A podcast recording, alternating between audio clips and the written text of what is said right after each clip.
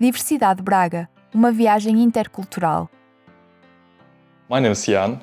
Uh, I'm from Belarus. I live here five months and uh, I'm 19 years old. Por que escolheu Braga como local de destino? The first reason is war because Belarus is very close to Ukraine and we have uh, really problems with this. We are all scared about the war and you know it's the situation is not not very not very, not very good. I don't know how to say it. It's it's it's quite difficult. And the second one, uh, it's our government, Belarusian government. It's if you do something that they don't like, you go to a prison, and it's very strict rules about this. And now I'm here. Uh, I really like Braga. Uh, I live in Porto one week when I come come to Portugal, uh, but then I moved to Braga, and I really like this city. It's I like I really like history, and this city is a face of the uh, Portugal history. Uh, a lot of ancient um, churches and uh, castles, no, ruins of castle, but that is, yeah, and I, I really like it. O que é que mais gosta na cidade? I think museum, the Dom Diogo. Yeah, you know, archaeology because I am really fan of the Roman Empire and the history, and for me it was uh, it was very interesting to visit it and to be there. They have a lot of lot of uh, things to to see, and I think that it, O que foi mais difícil no período de adaptação? I think the first, it's a bureaucracy.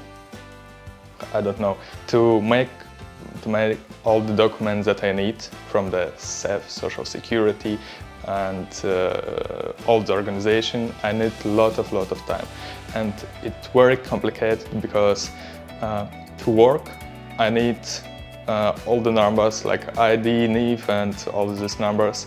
Uh, but I need to wait a lot of time. Like I'm here five months and I didn't receive this. Yes, this is the first thing and I think it's most um, most difficult. Of course, the, uh, the area of the work, how to work, how to live. I need uh, like a rent some house, rooms, these these uh, these questions. But at uh, with the people and uh, with the culture, it it was I think easy. yes, it's not very a lot, it's not a lot of difference from my country. O que é que pensa sobre os portugueses? They're very, very kind. Uh, I really like Portuguese people. They're, they're very like understandable. I, I don't know how to say true. They were kind and understandable. They want to understand you. And uh, maybe before I said that um, uh, all the documents, it's very hard to, but people in this organization, they're very, they, they want to help you. They, maybe in some cases they can't do this, but they want, and I see this. And uh, I really like excited these, these things. Yes. Quais as principais diferenças entre Braga e o seu país de origem? About the food, yes, we have a really different food. Our food in Belarus is more heavy. It's more oil, more meat, and it's very like uh, very heavy, heavy food. Here, no. Here, here, no. It's some kind of soft. I, I, I, it's hard to explain, really hard to explain this, but uh, you have a, I, have a, a lot of difference. Yeah, and uh, in Portugal, it's uh, hard to find all the products what I eat in Belarus but it is normal. of course, it's another country, and but uh, the most part I can find in uh, some supermarkets like this. Uh, the second is weather. Here it's really hot. For me, like a kind of Northman, it's, uh, it's hell. yeah, the 40 degrees for me is understandable how, how I can live in, with this temperature. Como é a experiência de viver em Braga?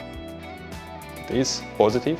I met a lot of a lot of good people who try or help me, help or try help me, and uh, yeah, it's a positive experience for me. Há algum momento marcante ou alguma história que queira partilhar sobre o seu processo de adaptação a Braga?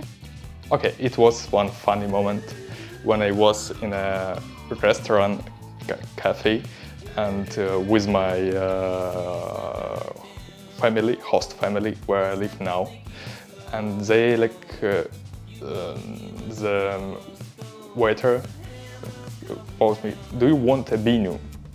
And I I was like, "What I want?" Like, what is binu? and only then, like two weeks, I understand that it's wine. At, uh, the, it is a question of the accents in Portugal. For me, it's crazy because in Belarus we don't have any accents. We have one language and no accents, maybe one or two words or something like that. In Portugal, you have like like many many, and for me it was uh, funny and it was interesting. Pensa voltar para o seu país de origem? Yes, I like, but I don't have. I, I, I can't do this. It's not an option now to come back. Diversidade Braga, uma viagem intercultural.